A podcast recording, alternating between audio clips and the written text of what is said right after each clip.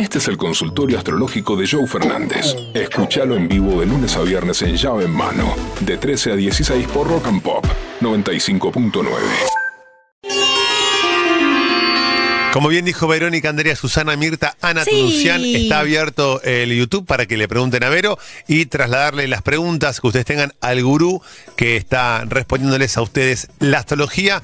Obviamente hay mucha gente que me pregunta por, bueno, por Massa, por Milei, por Patricia, por los signos, eh, Massa es de Tauro, Milei es de Libra, Patricia de Géminis.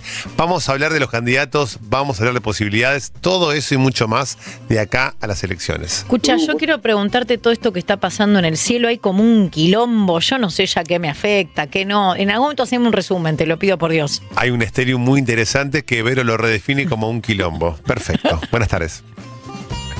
Hola llaveros, ¿cómo Hola. andan? Aries y Scorpion.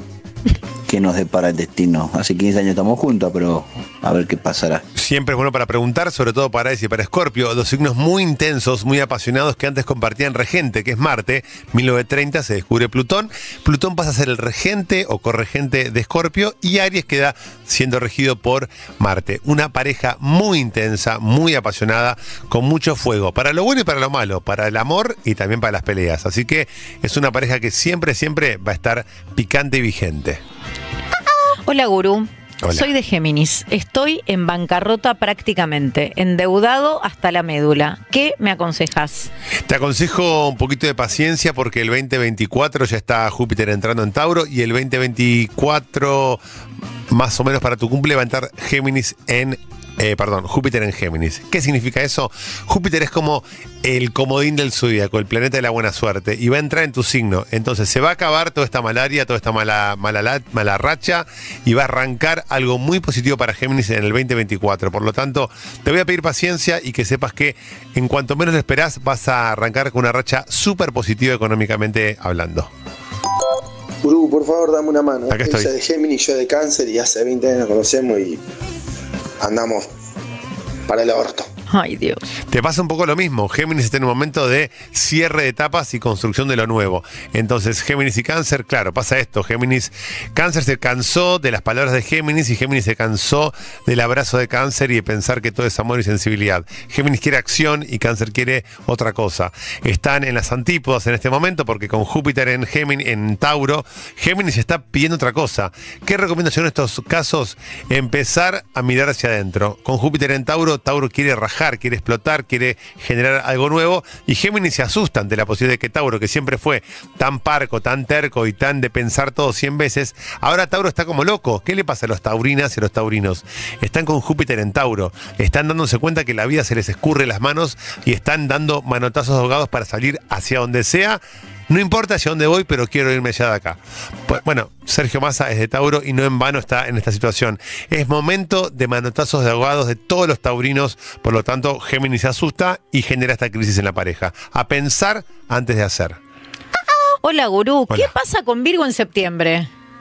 Virgo en septiembre, como todo lo que sucede, siempre es bueno los signos eh, cuando transcurren el, mes en donde están cómodos. Por ejemplo, Virgo en septiembre, eh, Libra en octubre, Escorpio en noviembre, Sagitario en diciembre, Capricornio en enero, Acuario en febrero, eh, Piscis en marzo.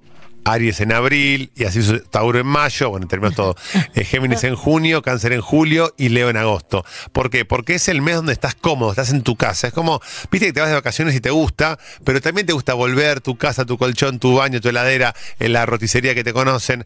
Bueno, cuando estás transitando, por ejemplo, Virgo, el signo de septiembre, el, el mes de septiembre, que es el mes en donde estás cómodo, la pasás muy bien. Por eso es muy importante, y esto va para todos los signos del zodíaco, aprovechar el mes de tu cumple para hacer cosas. Julio, por ejemplo, para los cancerianos, este agosto para Leo y septiembre para Virgo. Si querés mudarte, cambiarte, eh, apurar al chongo que está dando vueltas por sí o por no, bueno, el momento de tu mes es muy importante. Pero ¿qué pasa, Guru, si yo cumplo el 27 de agosto y soy de Virgo? Bueno, septiembre es tu mes, el mes de Virgo es septiembre. Por lo tanto, Virgo-septiembre, momento de tomar decisiones. Basta de postergar. Hola, buenas tardes, gurú. Buenas tardes, gurú. Bueno, queremos saber acá, Tauro y Géminis, eh, 18 años de casado, ¿qué nos espera el destino? ¿Qué nos depara el destino? Señora, ¿qué dice? Ay, Tauro y. Géminis. Los signos pegados funcionan muy, pero muy bien, porque el otro mira lo que yo no tengo. Es como esas ensaladas que uno dice, ¿qué tiene que ver una rúcula parmesano con naranja, garrapiñada y zanahoria? Y la probás, che, ¡Apa! bastante buena esto. Bueno, eso pasa con Aries con Tauro, con Tauro con Géminis, Géminis Cáncer, Cáncer Leo, Leo Virgo, Virgo Libra, Libra Escorpio, Escorpio Sagitario, Sagitario Capricornio, Capricornio Acuario, Acuario Piscis, Piscis Aries. Los signos que están pegados funcionan muy pero muy bien. Entonces, en esta pareja que es Géminis Tauro, Géminis lo levanta Tauro del letargo, de la pachorra, y Tauro le dice a Géminis, para un poquito, disfruta, matecito en la cama, tostadita de manteca con miel. Entonces, el otro mediano que yo no tengo, gran relación, van 18 años, bueno, tienen para 18 más de amor, ternura y compartir. Hola, gurú. Hola. ¿Qué pasa el miércoles con Boca Racing? Saludos desde La Pampa. Saludos para toda la gente de La Pampa. Eh, la semana pasada toda la gente de Boca estaba festejando, cantando, diciendo ya está, somos campeones. Los astrólogos chantas que estaban ahora trabajando para Olé, para un montón de medios, diciendo no, no, gana Boca, 2 a 0, 3 a 0, 5 a 0. El gurú dijo, muchachos, tranquilo. Vayan bajito, que esto no es tan fácil. Una vez más, el gurú tenía razón, 0 a 0, partido chivo, que se define mañana, eh, perdón, el miércoles en el cilindro, en la cancha de Racing. La verdad es que está muy picante para Boca, no está muy, muy fácil la situación. De hecho, astralmente, Boca es de, es de Aries y Aries no está tra- atravesando un gran momento.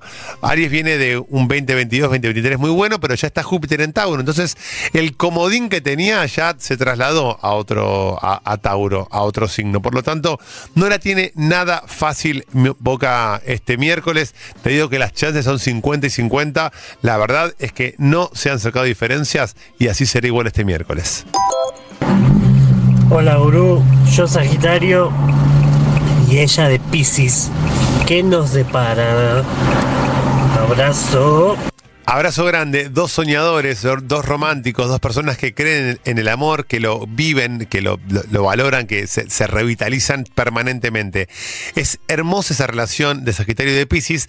A veces falta un poquito de, eh, de tierra, un poquito de estructura, un poquito de generar algo propio para que no sea solamente amor y pasarla bien y disfrute. Sagitario y Pisces, dos de los signos más amoroso del zodíaco, pero con menos capacidad de proyección real y, terrenal y algo tangencial. Por lo tanto, metan un plancito juntos, que no todo sea amor y compartir, sino un viajecito, convivencia, un proyecto juntos, un plancito. No dejen que todo se lo lleve el amor, que también haya cosa- cosas con estructura que los haga sentir juntos.